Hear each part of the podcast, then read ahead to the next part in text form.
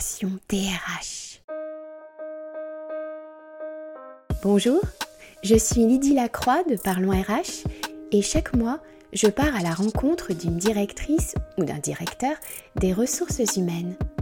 Ensemble, nous allons découvrir le sens qu'ils attribuent à leur fonction ainsi qu'une facette plus personnelle de celles et de ceux que l'on connaît finalement assez peu dans l'entreprise. Bonne écoute Je conçois volontiers qu'il faut qu'il y ait des règles, mais je pense que ce dont on a vraiment besoin, c'est d'artistes et de philosophes. C'est ça dont a besoin la fonction RH aujourd'hui. On a besoin de culture et de pensée. Claude Monnier, DRH de Sony Music France.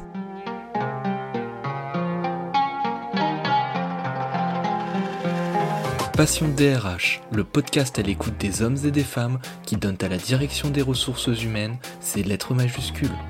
Concocté pour vous par Parlons RH.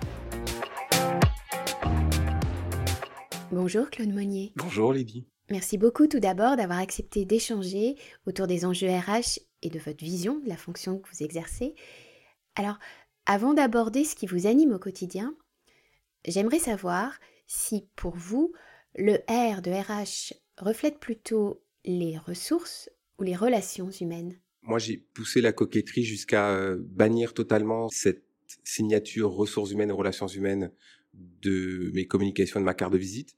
Sur ma carte de visite, moi, j'utilise le titre d'une chanson de l'un de nos artistes, donc il y a écrit Juste humain après tout. Et il y a un autre aspect dans, dans le libellé qu'on peut donner à cette fonction, qu'on ne retrouve pas dans le concept de relation de ressources humaines, c'est la notion d'écoute. Moi, je pense que la compétence centrale de notre métier, de notre fonction, c'est la disponibilité qu'on peut apporter à une personne ou un collectif pour écouter ce qu'on peut avoir à dire, et que je pense que ni ressources ni relations humaines revêtent ce caractère de disponibilité et d'écoute. Donc j'ai tout enlevé, mais s'il fallait faire un choix et respecter cet acronyme, je, je privilégie le R pour relation plutôt que pour ressources. Ressources étant une vision, à mon sens, euh, plutôt capitalistique du XXe siècle, relation à quelque chose de plus sociologique, il me semble, de, plus inclusif aussi, et ça c'est important. D'accord. L'environnement des entreprises s'est beaucoup transformé au niveau tech, mais aussi dans les modalités d'interaction, dans le mode d'organisation du travail. Peut-on accompagner et contribuer à enrichir ces relations humaines qu'on vient d'évoquer, comme on le faisait précédemment? Je pense notamment à deux notions auxquelles, euh, auxquelles vous attachez beaucoup d'importance, celle de distance et celle de temporalité. Les deux concepts que vous évoquez là, c'est ce qui m'amène à redéfinir ma perception de cette fonction RH et à travailler sur une nouvelle grammaire. Cette notion de distance, elle, a, de mon point de vue, des acceptations euh, différentes mais complémentaires. On peut parler de distance physique, distance émotionnelle, distance culturelle, distance sociale.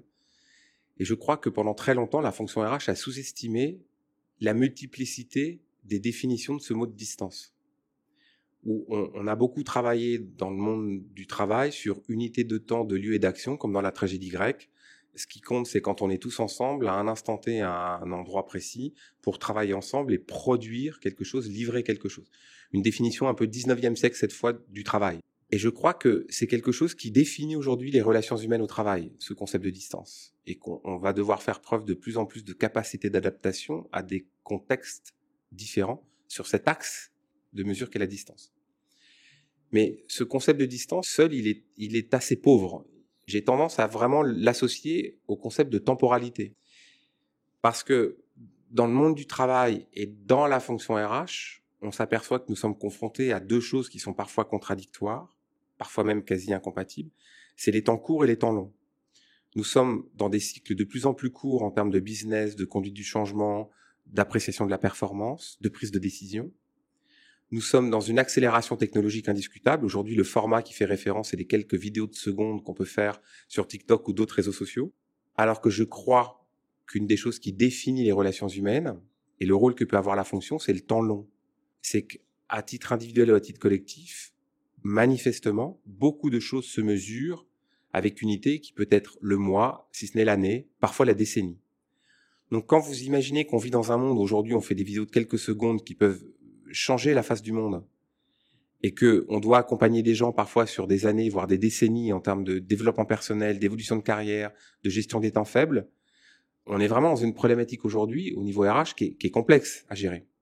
Et quand vous associez ces deux axes, vous avez donc maintenant plusieurs acceptations du concept de distance et des temporalités très différentes, tant court, tant long. Je crois que c'est quand même là que nous devons nous situer, nous, fonction RH, dans l'association qu'on doit faire de ces deux concepts. Un est plutôt physique et l'autre est plutôt abstrait, la distance, et l'autre, la temporalité, c'est plutôt abstrait, mais que c'est au croisement de ces deux concepts, de ces deux réflexions, qu'on peut, à mon sens, avoir une valeur ajoutée dans la vie d'un collectif et dans le développement d'une personne. Est-ce qu'on pourrait avoir des exemples pour voir concrètement comment on peut avancer sur ces sujets? Je vais tenter de donner un exemple qui croise effectivement l'impact que peut avoir la fonction RH lorsqu'elle travaille sur ces deux concepts, ces deux définitions. On a été très longtemps en RH un peu réfractaire au système de reporting euh, et aux outils de mesure. On était plutôt sur des choses assez subjectives, assez qualitatives, et pendant très longtemps, on, s'est éloigné de la donnée et des approches quantitatives des choses. Aujourd'hui, il y a eu un effet de balancier ces dernières années où en RH, on mesure tout. On est, on est devenu, nous aussi, très accro à la data, avec une obsession quasi permanente du reporting, du fichier Excel, euh, ou de la base de données sous je ne sais quel format pour dire le turnover, la masse salariale, l'absentéisme, etc., etc. Sauf que ce n'est pas sur la base de ces données-là qu'on peut définitivement développer une personne ou donner un sens à un collectif. Et que nous devons, dans une même journée, faire tourner des assiettes ou jongler avec des balles qui ne vont pas du tout à la même vitesse dans l'espace. Il y a des choses qui doivent se décider quasiment dans l'heure, et il y a des choses qui demandent encore une fois des années pour prendre des décisions. Ce qui se traduit dans la fonction RH aujourd'hui par deux conséquences majeures. À mon sens, certains dossiers qu'on ne traite plus parce qu'on considère qu'ils sont trop longs à aborder et qu'ils ne vont pas être appréciés soit par les directions générales, soit par les actionnaires à leur juste valeur, et des sujets qu'on traite trop vite pour être pleinement efficace et qu'on se concentre de plus en plus sur le prix des choses plutôt que sur la valeur qu'elles peuvent avoir. Je pense entre autres quand il y a par exemple un problème de santé dans une équipe. Si quelqu'un est malade, un arrêt de trois jours, tout le monde comprend et tolère. Un arrêt de trois semaines, on commence à envisager des solutions radicales. Et un arrêt de trois mois, on pourrait même presque imaginer que c'est inacceptable et qu'il faut déjà remplacer la personne. À l'échelle d'une carrière de 45 ans, qu'est-ce qu'un arrêt de travail de trois mois? Ça, c'est un défi pour la fonction RH et un défi pour lequel nous n'avons pas trois ans pour y répondre. Je pense que sortant de cette crise sanitaire et devant commencer à préparer la prochaine, qui ne devrait pas tarder, politique, économique, climatique, je ne sais pas de quelle nature elle sera, mais on n'y coupera pas. Notre rôle va consister à apporter des réponses extrêmement rapides et pragmatiques à comment nous gérons la distance et le temps de ce qui constitue la vie d'un collectif dans une entreprise. Vous venez d'évoquer les data est-ce que malgré tout, vous observez avec intérêt le boom de la HR Tech ou est-ce que vous voyez se profiler le risque d'une déshumanisation des RH L'un n'excluant peut-être pas l'autre, d'ailleurs. Oui, je vous remercie de me poser cette question parce que je, je crois que je change d'avis plusieurs fois par jour et que je pourrais presque me contredire en une seule et même réponse. Je serais tenté de vous dire, moi je pense comme Michel Houellebecq que ça va être comme avant mais en pire.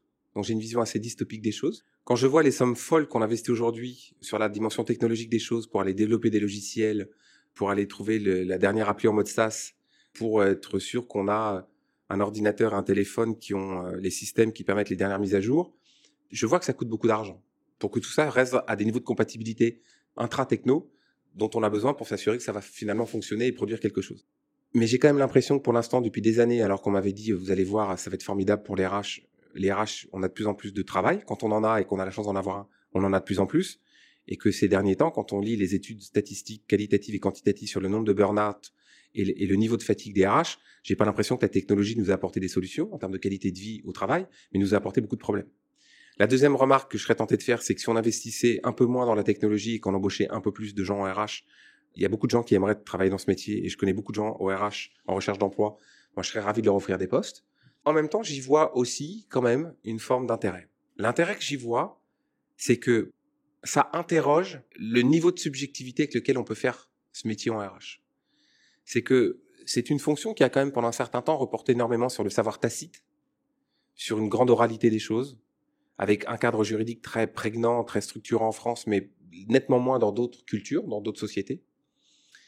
Et que finalement, on était quand même tellement tributaire de la façon dont faisaient les RH dans une entreprise, la couleur qu'ils donnaient à la fonction, la patine qu'ils donnaient à la fonction, entre une boîte où le DRH est toxique et manipulateur, voire pervers, et une entreprise où la DRH est super, ouverte, inclusive, euh, curieuse, c'est vraiment deux expériences professionnelles différentes. La technologie remet une forme d'objectivité, certes quantitative, mais au milieu de ce job. Elle nous amène à trouver sur certains territoires le plus petit dénominateur commun qu'on puisse partager avec d'autres RH en disant bah, ton index égalité homme-femme, c'est ça. Avant, hein, c'était caché, pour pas dire dissimulé, très subjectif. On ne donnait que l'information qu'on avait envie de donner et on faisait dire ce qu'on voulait aux chiffres. Aujourd'hui, la technologie fait que c'est beaucoup plus difficile de raconter des histoires en interne, en externe. C'est que les systèmes d'information existent, les bases de données existent, ça produit des données quantitatives qu'on doit partager, il y a de plus en plus de choses qu'on doit communiquer publiquement. Et ça, c'est le versant positif de la situation. Est-ce qu'on ne reboucle pas avec ce dont on a parlé avant, c'est-à-dire cette question de, de temps aussi? Prendre le temps de réfléchir à l'usage. Je partage pleinement cette analyse. En tout cas, je pense que c'est une vraie précaution qu'on doit prendre. Et ensuite, c'est une question d'allocation de temps et de ressources. C'est que si on, alloue beaucoup de temps à collecter de la donnée, plus qu'à la traiter et encore plus qu'à l'analyser, là, je pense qu'effectivement, il y a une mauvaise utilisation de la technologie. Si à l'inverse, la technologie nous permet dans ses futurs développements de collecter de la data très vite, sous réserve qu'elle est fiable, de la traiter de manière déontologique, et qu'on laisse du temps de cerveau disponible pour analyser cette donnée et passer de l'infiniment grand à l'infiniment petit pour revenir à l'infiniment grand, c'est-à-dire j'ai des données macro, j'ai pour autant une capacité à prendre des exemples individuels qui vont me permettre d'analyser ce qui explique ces grandes tendances macroéconomiques pour revenir ensuite à l'infiniment grand en disant je pense que l'organisation de l'entreprise dans laquelle je travaille idéale pour permettre le développement personnel et l'épanouissement de chacune et chacun, c'est ça. Moi, le traitement de la data m'intéresse. Mais aujourd'hui, il me semble qu'il ne faudra quand même pas sous-estimer ou sous-évaluer quelque chose d'important c'est de s'asseoir en face de quelqu'un ou de marcher avec quelqu'un pour l'écouter. Parce que la data, ça n'écoute pas. La data, ça simplifie, ça symbolise, ça quantifie, mais ça n'écoute pas. Or, en l'occurrence, notre espèce, l'espèce humaine, sans vouloir faire de spécisme, hein, mais l'espèce humaine a une particularité physiologique, c'est la capacité à articuler, donc à avoir un langage. Et ce concept de langage aujourd'hui, c'est ce qui, à mon sens, fait l'humanité. Certaines interrogations sont montées en puissance depuis la crise sanitaire, du type quel est le sens de l'activité que j'exerce? En quoi mon entreprise contribue-t-elle aux enjeux sociétaux? Il y en a d'autres. Face à ces questionnements, que peut apporter le DRH à ses collaborateurs? C'est certainement une de mes questions favorites, Lydie, je vous remercie beaucoup. La fonction RH, pendant des années, s'est intéressée au qui? Et en France, on a poussé ça à son paroxysme. Pendant très longtemps, la fonction RH consistait à recruter des personnes qu'on allait essayer de, de, définir de la manière la plus précise qui soit, donc l'exigence qu'on a toujours eue en termes de recrutement, c'est aussi lié peut-être à notre système d'éducation initiale, d'éducation nationale, hein, de formation initiale, de qui? Qui, ça veut dire un prénom, euh, euh, une origine, un diplôme, je viens de telle classe sociale, je viens peut-être aussi de telle origine géographique. Le qui était l'alpha et l'oméga de la fonction RH. Je recrute tel profil pour rentrer dans telle équipe avec une grande exigence et un côté un peu élitiste dans notre société française, dans les entreprises françaises, qui est les écoles de tableau 1, de commerce, d'ingénieurs, ou alors major de la promo, etc., Et puis progressivement, la fonction RH, en France en tout cas, s'est orientée vers le comment. C'est comment faire travailler ces gens ensemble. On a quitté un peu le, cahier des charges extrêmement précis sur euh, des process de recrutement pour dire, mais une fois que j'ai recruté tous ces talents, toutes ces personnes, comment je vais les faire travailler ensemble? Et on a connu quelques années, si ce n'est quelques décennies, euh, de grandes époques du team building, du design thinking. On les fait sauter à l'élastique, on les fait faire des stages de survie, on les fait euh, euh, partir en séminaire, des grandes messes, on fait passer des messages, la communication descendante. Mais vous êtes un collectif, vous êtes tous ensemble, c'est formidable, et plusieurs, on est plus fort, et compagnie. Ce qui est vrai, c'est que ça avait commencé un peu avant la crise sanitaire. Mais alors aujourd'hui, moi, c'est 90% de mon quotidien. La seule question qu'on me pose et la question que je me pose, c'est pourquoi? C'est ce que vous venez d'évoquer. Le sens du travail, le sens de la vie, le sens des relations. Pourquoi l'industrie musicale? Est-ce que je suis là pour euh, enrichir des actionnaires? Ou euh, est-ce que le fait de travailler pour une personne morale, ça a du sens? Est-ce que je devrais pas travailler pour des personnes physiques? Est-ce que je contribue à une croissance effrénée qui finalement est un suicide collectif garanti en termes d'impact climatique? Est-ce que si je pars demain de cette entreprise, c'est moi que je fragilise ou c'est le collectif auquel j'appartenais? Que pourrais-je faire après? Est-ce qu'à 45 ans, ma vie professionnelle en France est derrière moi? Est-ce que si je suis une femme de moins de 40 ans issue de la diversité ou un homme blanc de plus de 55 ans d'origine caucasienne, nous avons les mêmes chances ou les mêmes pertes de chance et les phénomènes de balancier que j'évoquais tout à l'heure. Quand on parle de diversité et d'inclusion, quand on parle de RSE, si la fonction RH aujourd'hui fait l'économie de vouloir répondre à cette question du pourquoi, je pense qu'elle loupe son rendez-vous. On comprend bien. Claude Monnier, je vous propose maintenant d'écouter un extrait. Je vous en dis pas plus et on en parle après. On entamait le dossier des 35 heures. Grand sujet, ça. Qu'est-ce que vous en pensez? C'est-à-dire que moi, j'ai pas envie de vous effrayer parce que je sais que beaucoup de chefs d'entreprise, ils sont très opposés. Il n'est pas question de négociation, il est question de se battre. Vous commencez à me faire chier Voilà, on commence la réunion avec du cher madame et on aboutit à la vulgarité. Il faut que ton questionnaire soit hyper équilibré. Il faut que tu donnes l'impression que leur avis est important. De toute façon, dis-moi toi ce que tu penses. C'est pour ça que je fais ce questionnaire. Pour moi, tu sais, euh, je répondrai pas et puis, tu sais, c'est pas à moi de faire ça et puis je sais pas ce qui est le bien. C'est un extrait du film Ressources humaines de Laurent Canté. Euh, ce film est sorti en, en 2000. Très brièvement, c'est un jeune diplômé qui, va faire un stage dans l'entreprise où travaille son père depuis 30 ans. Son père est ouvrier. Il doit s'occuper d'un questionnaire qui va concerner tous les salariés, un questionnaire dont les réponses seront orientées en l'occurrence. Et on entend dans l'extrait, le père estime qu'il n'a rien à dire d'intéressant. On ne lui a jamais demandé son avis, on ne lui a jamais reconnu un avis finalement. Ça fait écho, il me semble, à deux dimensions non négociables, selon vous, je vous cite. D'une part, l'éthique et la déontologie personnelle dont doit faire preuve tout DRH. D'autre part, l'écoute et le droit à la parole dont chacun devrait bénéficier dans l'entreprise. Alors, comment réagissez-vous à la fois à ce qu'on vient d'écouter et à la concrétisation de ces deux dimensions dans les entreprises? Alors, une première réaction en écoutant ce, ce contenu audio, c'est euh, le concept de diversité, sur lequel aujourd'hui euh, il y a beaucoup de prises de parole, une certaine instrumentalisation de ce sujet-là. Là, en l'occurrence, il y a quand même un parfait exemple qu'un collectif, une entreprise, c'est par nature une diversité des personnalités, dans le choix des mots, dans l'expression, dans le débit oral, dans, l'intensité euh, des différentes prises de parole qu'on a entendues.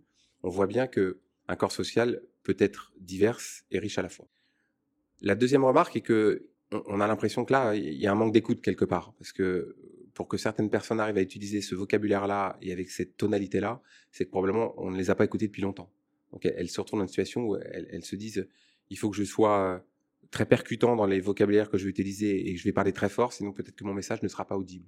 Donc ça prouve que l'écoute est a priori un matériau qu'on doit mettre à disposition de tous et tout le temps pour éviter qu'on soit systématiquement dans, dans des réactions, des surréactions sur des sujets aussi importants que le temps de travail, par exemple. Gouverner, c'est prévoir. Donc, il faut écouter très longtemps en avance des personnes pour bien s'assurer qu'au moment où c'est absolument nécessaire, on les a comprises. La troisième réaction, elle est sur l'importance de désapprendre, puisque lorsqu'on vit quelque chose dans la fonction RH, c'est déjà du passé. Hein, au moment où on le vit, c'est déjà quelque chose qui a une réalité, matérielle ou immatérielle, et en soi, c'est déjà du passé, parce qu'on ne pourra plus agir sur la situation qu'on est en train de vivre. La seule chose qu'on puisse faire, c'est la comprendre, l'analyser, en tirer peut-être des enseignements pour gérer autrement une situation qui pourrait lui ressembler, ou anticiper une autre situation qui pourrait arriver, à fortiori quand on est sur des enjeux en termes de crise. Et ça, la fonction RH, je pense qu'elle a, à titre personnel, moi j'ai un progrès à faire, c'est m'imposer une discipline qui consiste à désapprendre la façon dont j'ai géré toutes les situations auxquelles j'ai été confronté jusqu'à aujourd'hui, pour arriver relativement neuf, relativement candide sur la nouvelle situation qui me sera soumise ou proposée. Pourquoi je dis ça? C'est que lorsqu'on raisonne dans on a toujours fait comme ça avant, on a beaucoup de chances de se planter sur la façon dont on va devoir gérer la situation du lendemain. Il n'est pas toujours évident que ce qu'on a décidé jusqu'à aujourd'hui et la façon dont on l'a fait, ce soit la réponse à apporter à la situation de demain. Ou là aussi, je vais essayer de l'exprimer différemment.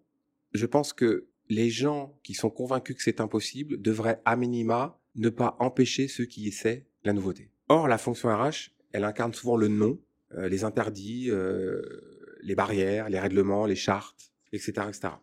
Et nous sommes arrivés aujourd'hui à un tel niveau de complexité du fonctionnement des entreprises et un tel cadre juridique de la fonction RH que je conçois volontiers qu'il faut qu'il y ait des règles, mais je pense que ce dont on a vraiment besoin, c'est d'une éthique et d'une néontologie plus que d'une charte ou d'un règlement intérieur.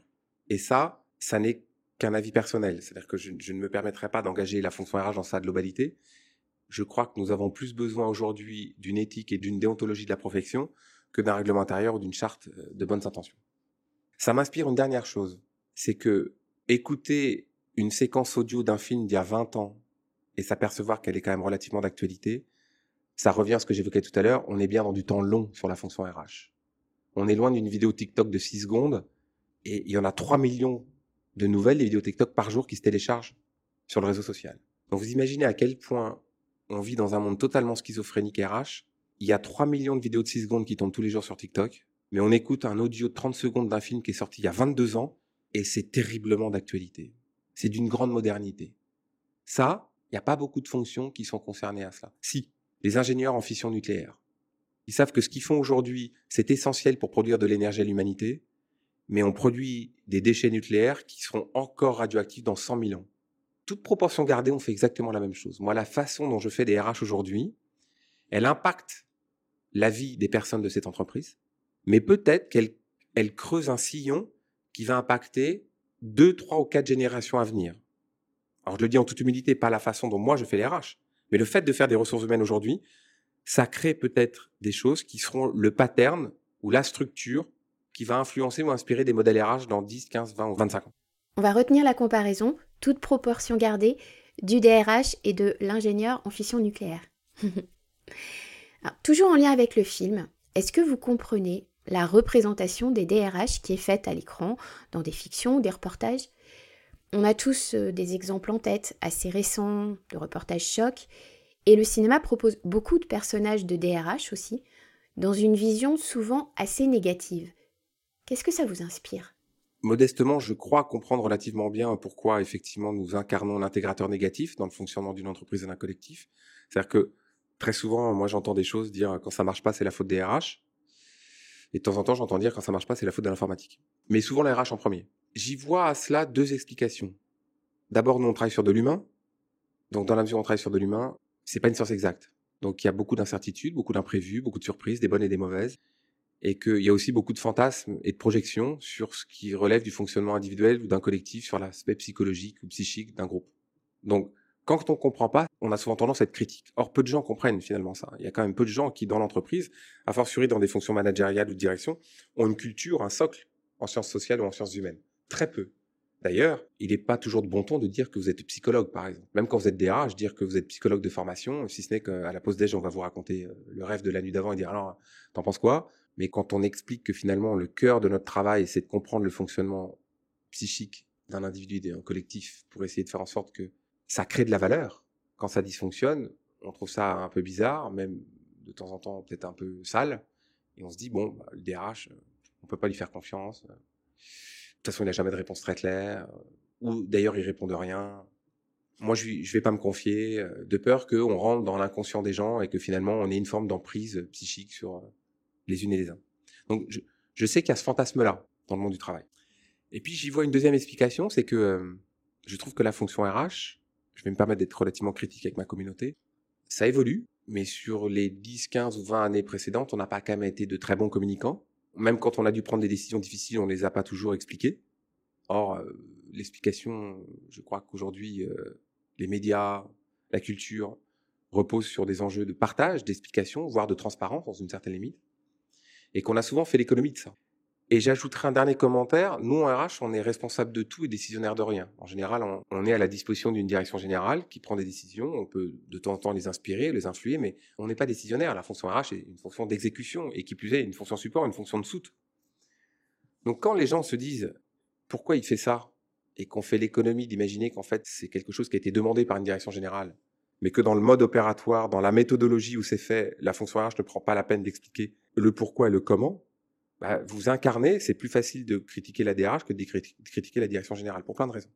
Donc, quand vous mélangez tous ces paramètres-là, je, comprends volontiers qu'on a aujourd'hui un statut qui est assez décrié et que beaucoup de gens peuvent considérer qu'on est responsable aujourd'hui de tous les dysfonctionnements de la vie de l'entreprise euh, au niveau collectif et des risques euh, psychosociaux ou de santé euh, mentale, voire physique, des gens qui travaillent en entreprise. C'est à nous de corriger cela. Et une fois que j'ai dit ça, je voudrais éviter de tomber dans le piège en disant c'est la faute des autres, ils comprennent rien, ils s'intéressent pas, ils ont qu'à inviter le DRH à boire un verre à la pause déj pour dire raconte-moi ton métier, ça me passionne. Si on faisait un vie ma vie, ça va pas être facile. Avant d'avoir cette exigence-là, moi j'en ai une autre vis-à-vis de moi-même, c'est de dire qu'as-tu fait aujourd'hui pour que les personnes à qui tu as annoncé par exemple des mauvaises nouvelles et à défaut le niveau d'information pour adhérer à cette mauvaise nouvelle, quelques éléments de compréhension, à savoir pourquoi cette décision a été prise. Ça, c'est un travail complexe. Parce que nous sommes à gauche très cadrés par le droit du travail, et à droite, parfois, pas toujours soutenus par des directions générales ou des dirigeantes et dirigeants. Ce que ça met en exergue, c'est l'importance du binôme DRH direction générale. Si vous avez une éthique et une déontologie commune, je pense qu'on peut faire des merveilles, même en pleine conduite du changement ou en pleine transformation. Si à défaut, il y a une incompatibilité d'éthique et de déontologie entre la direction générale et DRH, c'est terrible pour tout le monde et pour chacune et chacun.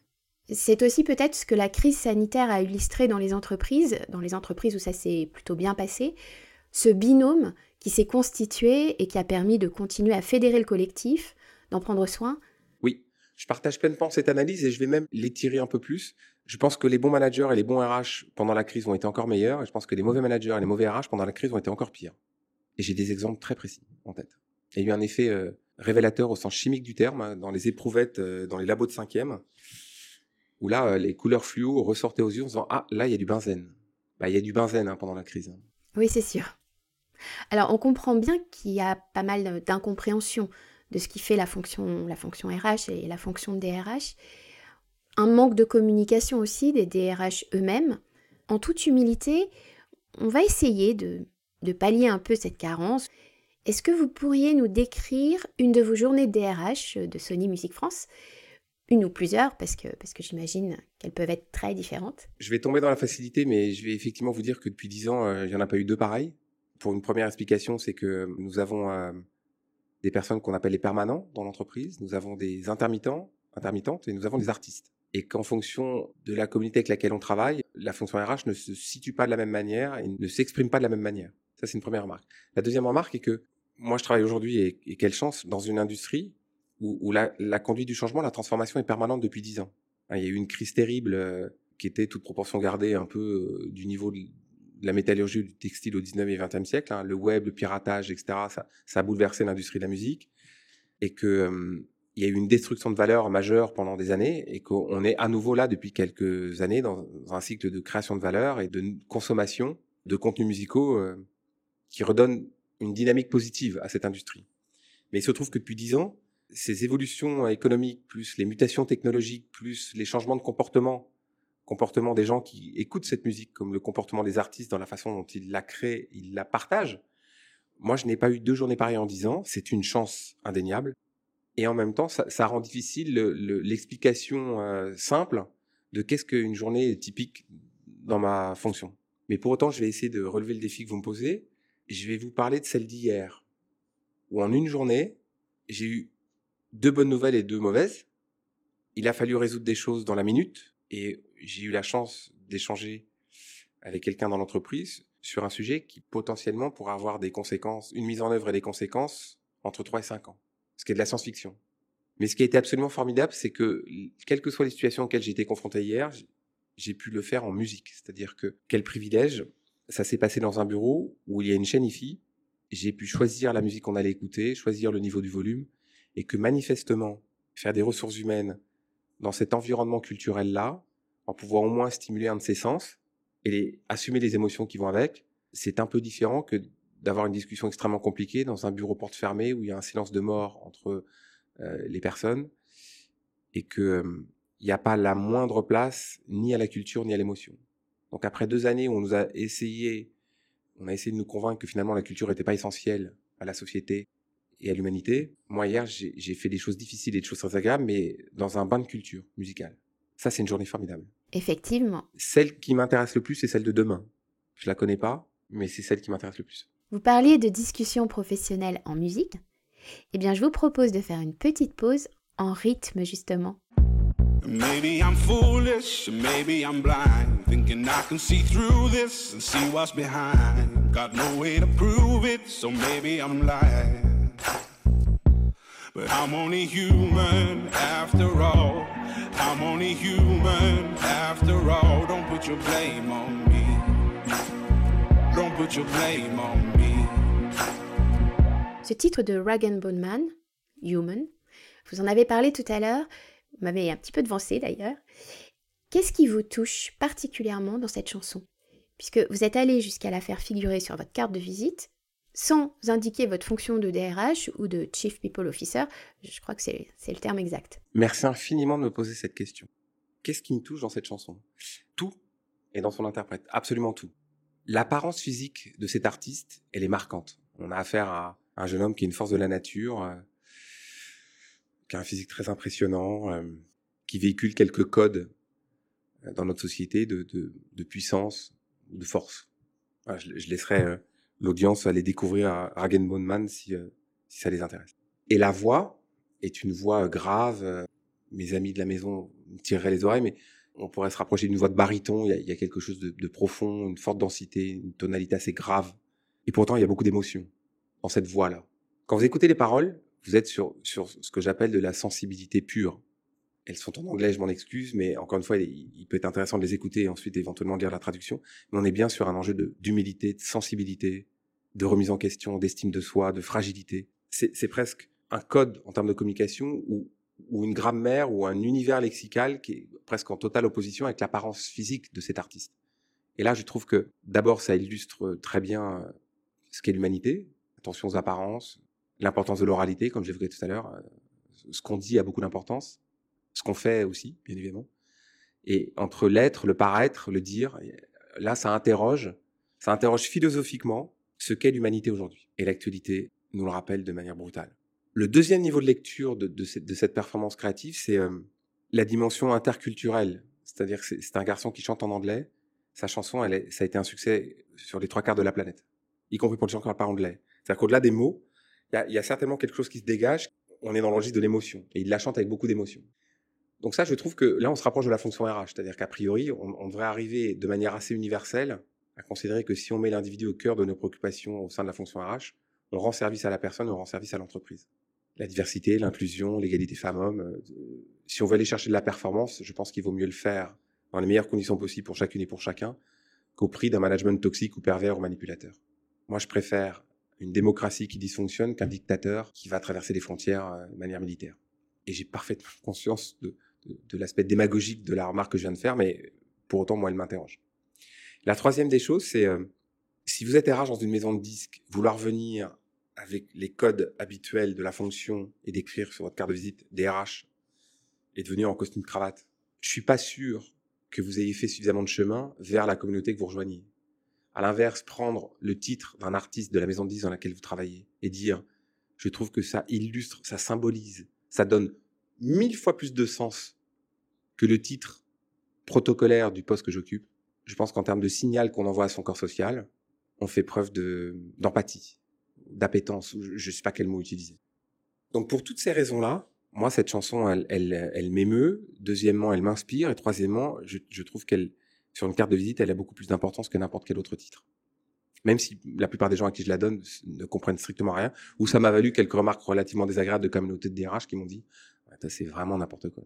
N'importe quoi pour se faire remarquer. Et ensuite, j'ai ajouté une dernière chose. Cet artiste est tatoué. Et là aussi, je trouve que ça envoie un message au stéréotype. Je crois que dans notre société française et dans le monde de l'entreprise, la place du tatouage est encore extrêmement euh, connotée, alors qu'il me semble que les statistiques de la population française tatouée aujourd'hui sont incroyables.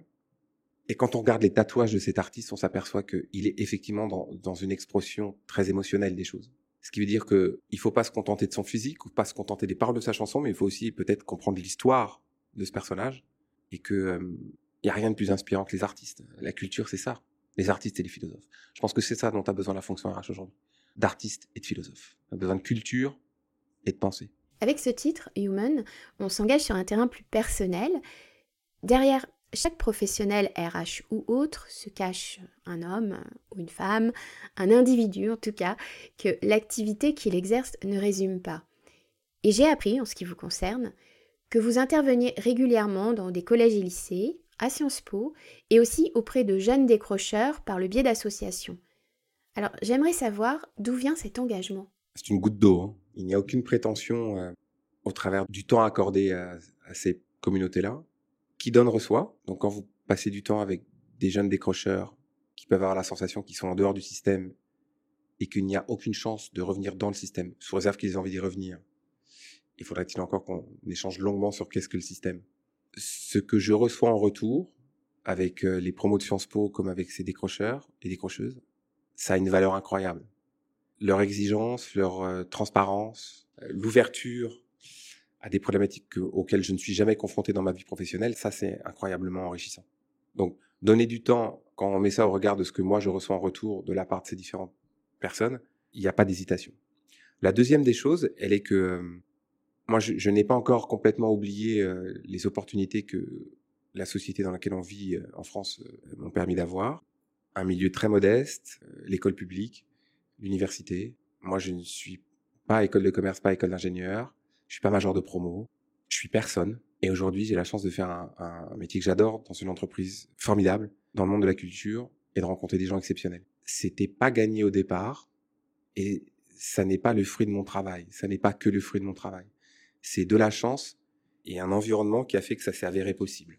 Probablement, euh, c'est ce que je vais mettre derrière le mot chance, un CV qui vaut pas grand-chose, euh, pas une grande école, je parle pas cinq langues, mais pour autant, faire des ressources humaines dans une maison de disques, il y a que trois personnes en France qui ont ce métier, puisqu'il y a que trois maisons de disques en France. Vous imaginez à quel point, euh, quand on joue aux fléchettes, euh, c'est une combinaison rare. Mais là, euh, c'est c'est comme les trois dragons de la Calicie. C'est-à-dire que il suffit que vous envoyez un s'envoler et vous dites, c'est un spectacle qu'on n'oubliera jamais. Moi, chaque jour qui passe, là aujourd'hui, je le disais tout à l'heure, ça fait dix ans et, et j'ai un énorme appétit pour les dix ans qui viennent. Donc quand vous êtes dans cette situation-là et que vous avez la chance d'être, encore une fois, RH dans une maison de disques et de côtoyer des gens formidables tous les jours, allez prendre du temps pour aller discuter avec des mômes qui ont tout envoyé balader, mais qui en même temps, par contre, adorent euh, écouter de la musique, on a un truc en commun. Et souvent, euh, moi, les rencontres que je fais, euh, quand j'accueille ces mômes ici, on commence par écouter de la musique ensemble, on, est, on, on baisse la lumière, on écoute de la musique très fort, on laisse passer les émotions, puis après on parle d'autres trucs. Moi, j'ai travaillé dans d'autres secteurs d'activité. euh, on m'a jamais le- donné l'occasion de réserver une salle de réunion, de mettre la musique à fond pour accueillir des mômes et parler musique pendant une heure et demie et dire euh, mais qu'est-ce qu'on va en sortir? Moi, les mômes que j'accueille ici, ils arrivent, ils ont les yeux qui brillent et je leur dis je m'en fous que t'aies décroché l'école. Peut-être qu'il peut se passer un truc dans cette industrie-là. C'est formidable. C'est même une chance, plus pour moi que pour eux d'ailleurs. Est-ce que ça répond un peu à votre question, Lydie? Pleinement. On le sent dans tout notre entretien. Ce qui vous anime, c'est cette soif d'humanité, d'émotion. On se dit qu'il y a sans doute, peut-être, eu certains, certains basculements dans votre vie pour que vous arriviez à être aussi attentif à toutes ces personnes qui, qui rencontrent certaines difficultés pour des raisons très très variées. Pourriez-vous nous parler de ces éventuels basculements? Il y en a quelques-uns dont je parlerai pas, à la fois par discrétion, en même temps, si j'en parle, je vais me mettre à pleurer. Donc, euh, une pudeur naturelle m'interdit d'évoquer certaines situations. Je vais juste en évoquer une. Euh, lors d'une conférence RH euh, dans une grande entreprise du CAC 40, je n'étais pas exactement sur cette thématique des temps faibles, mais on était sur quelque chose qui relevait quand même de la conduite du changement, de l'exemplarité managériale, du courage décisionnel. Et dans l'audience, il y a une personne qui se met à pleurer, et à pleurer de plus en plus au fur et à mesure que je, m'exprimais sur différentes thématiques RH. Et il y avait des centaines de personnes. Je m'arrête, je sollicite cette personne pour lui demander qu'elle m'accorde quelques minutes et qu'on aille discuter en dehors de l'amphithéâtre. Vous imaginez, hein, au milieu d'une conférence, devant des centaines de personnes, dans un groupe du CAC 40, etc. Donc je sors avec cette personne et cette personne me dit, quelqu'un qui travaille dans la fonction RH me dit, j'ai perdu deux enfants à quelques années d'intervalle et l'entreprise dans laquelle je travaille m'a aidé, l'équipe dans laquelle j'étais m'a soutenu et lorsque j'imaginais le pire, on m'a promis le meilleur et je suis là aujourd'hui, dans la fonction RH, dans cette entreprise. C'est une douleur et une souffrance quotidienne, mais je suis là. Quand j'ai mis ça en perspective de ce que j'entendais lorsque j'échangeais avec quelques artistes, je me suis dit qu'en fait, le- le- l'essence même de notre métier aujourd'hui, il est là. C'est nous ne pouvons pas être dans le déni total de ce qui se passe dans nos vies privées et qui ruisselle dans nos vies professionnelles, et que en avoir conscience est une chose, mais se sentir concerné, c'en est une autre. Et là, il y a eu un point de bascule. Je comprends. Alors on le disait tout à l'heure, le DRH est souvent celui qui doit concilier les inconciliables. J'imagine que lorsque vous rentrez chez vous, que vous vous retrouvez avec vous-même, que vous retrouvez vos proches, vous avez besoin de quelque chose qui vous permette de garder un équilibre. Quel est ce quelque chose, entre guillemets? Il y a un univers dans lequel il est très tentant pour moi de temps en temps de m'évader. Tout ce qui relève du, fantasy ou, de la science-fiction. Euh, là, il y a quelque chose que moi je trouve particulièrement euh, intéressant pour un RH, c'est de pouvoir changer d'univers, c'est-à-dire quitter le monde de l'entreprise et, les différentes pressions euh, qu'on subit ou qu'on exerce, et lire un bouquin, encore une fois, de science-fiction, de fantasy, c'est- quelque chose d'incroyable. Je pourrais citer par exemple un exemple, hein, c'est c'est la collection L'Assassin Royal de Robin Hobb. C'est une aventure, c'est 13 tomes, plus un prologue et un épilogue.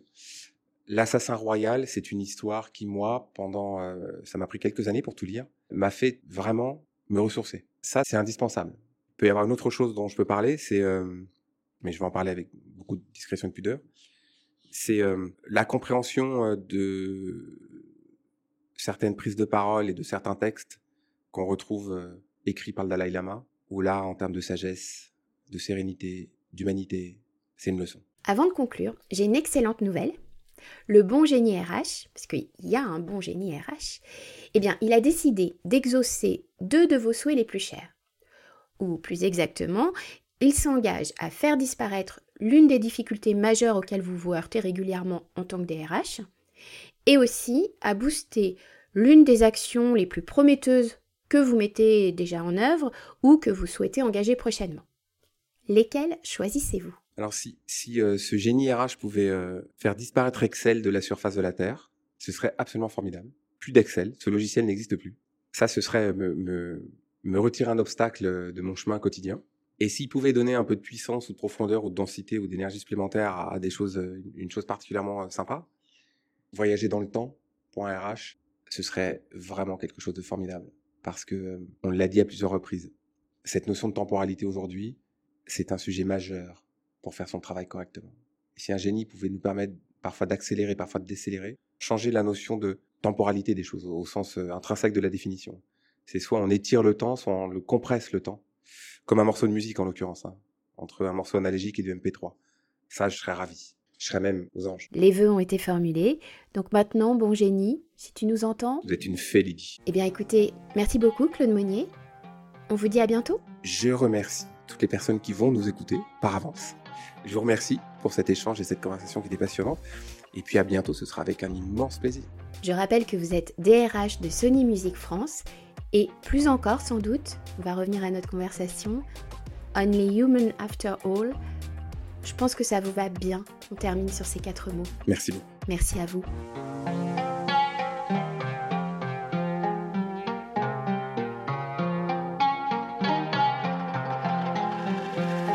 Passion DRH, c'est fini pour cette fois. Retrouvez tous les épisodes sur notre média et sur vos plateformes habituelles pour découvrir d'autres DRH sous un angle à la fois professionnel et humain. Un podcast concocté pour vous par Parlons RH. Merci de votre écoute.